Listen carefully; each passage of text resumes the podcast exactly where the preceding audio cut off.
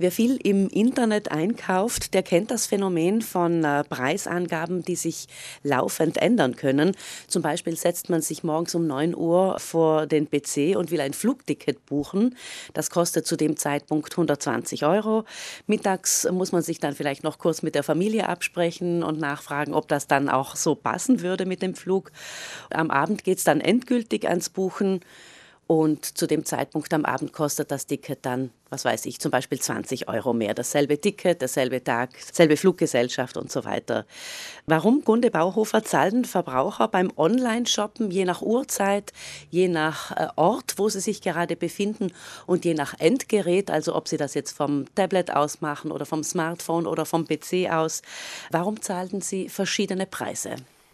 Genau darum ging es uns, denn das ist in Europa eigentlich nicht legitim. Es ist legitim, dass sich Preise ändern. Es ist auch legitim, dass Preise variabel sind. Ein ganz klassisches Beispiel ist jenes vom Schwimmbad, wo ich einen vergünstigten Nachmittagseintritt bekomme.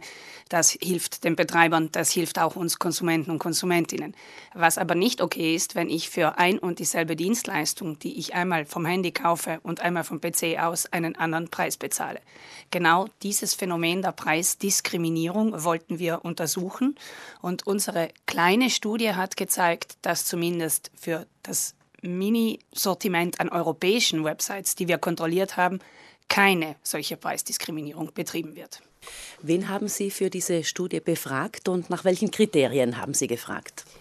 Die Studie wurde in Zusammenarbeit mit der Freien Universität Bozen durchgeführt und es wurden Personen beauftragt, über eine Woche lang dieselben Preise von verschiedenen Endgeräten, von verschiedenen Standorten zu verschiedenen Uhrzeiten festzuhalten.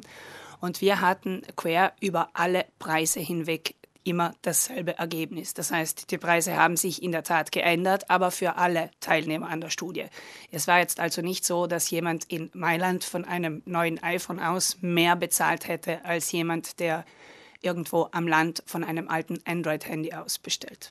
Insofern ist das eine gute Nachricht und die Preisdiskriminierung, die äh, es andernorts gibt, hat sich hier nicht bestätigt. Ganz genau. Das ist die gute Nachricht. In Europa zumindest oder was unser kleines Sortiment eben zeigt, wird es nicht betrieben. Wir gehen doch davon aus, dass bei Websites in anderen Ländern diese Preisdiskriminierung sehr wohl betrieben wird. Es herrscht also noch viel Forschungsbedarf.